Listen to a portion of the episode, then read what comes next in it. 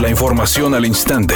Grupo Radio Alegría presenta ABC Noticias. Información que transforma.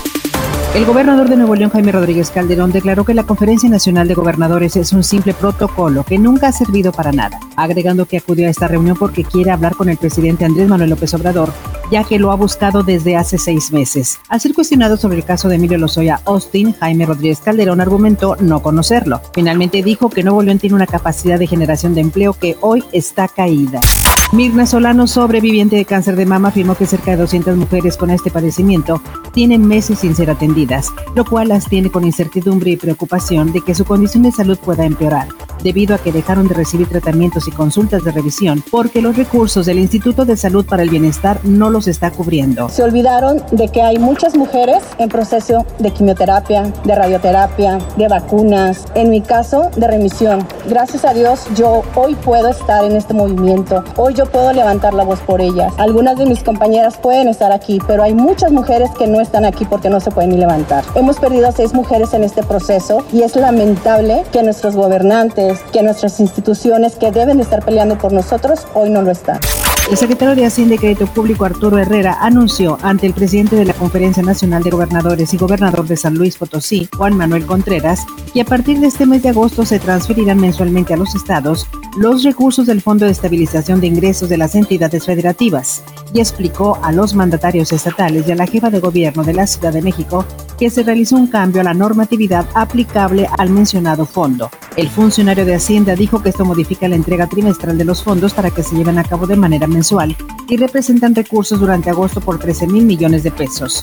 Por su parte, el presidente de la CONAGO, Juan Manuel Carreras López, reconoció el compromiso del gobierno federal para responder a las necesidades financieras de los estados, especialmente para los sistemas de salud que atienden la pandemia de COVID.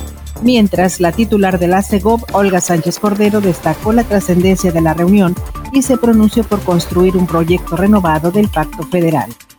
Editorial ABC con Eduardo Garza. Los pacientes que se han recuperado de COVID-19 insisten en que es complicado donar su plasma porque la información es muy escasa. No se dice oficialmente si hay costo o no para los que quieren donar su plasma. Unos aseguran que les cobran la segunda prueba de COVID para saber si son candidatos a donar. Mientras tanto, la Secretaría de Salud no aclara el tema de Tajo. Se les busca y no lo aclaran. Así las cosas en blanco y negro.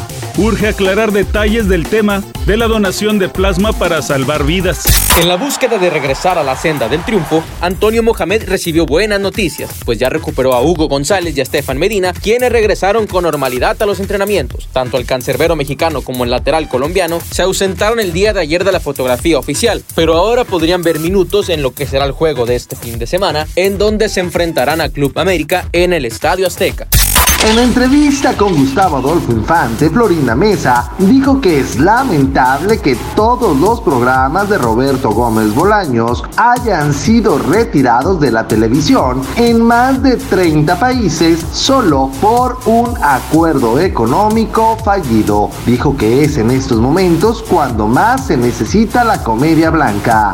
En este momento se registra un accidente en la avenida José Vasconcelos en su cruce con la calzada del Valle en el municipio de San Pedro. Maneje con precaución. Además se registra otro choque en la avenida Gonzalitos hacia el norte a la altura de Paseo de los Leones. Sea paciente, la velocidad estimada de avance es de 30 kilómetros por hora. Mientras tanto se reporta otro choque en la avenida Félix U. Gómez a la altura de Santiago Tapia. Sea paciente, recuerde siempre utilizar su cinturón de seguridad y no se distraiga con su celular mientras conduce. Que tenga una excelente tarde.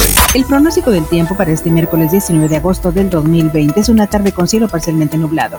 Se espera una temperatura mínima que oscilará en los 30 grados. Para mañana jueves 20 de agosto se pronostica un día con cielo despejado, una temperatura máxima de 38 grados y una mínima de 24. La temperatura actual en el centro de Monterrey 34 grados. ABC Noticias, información que transforma.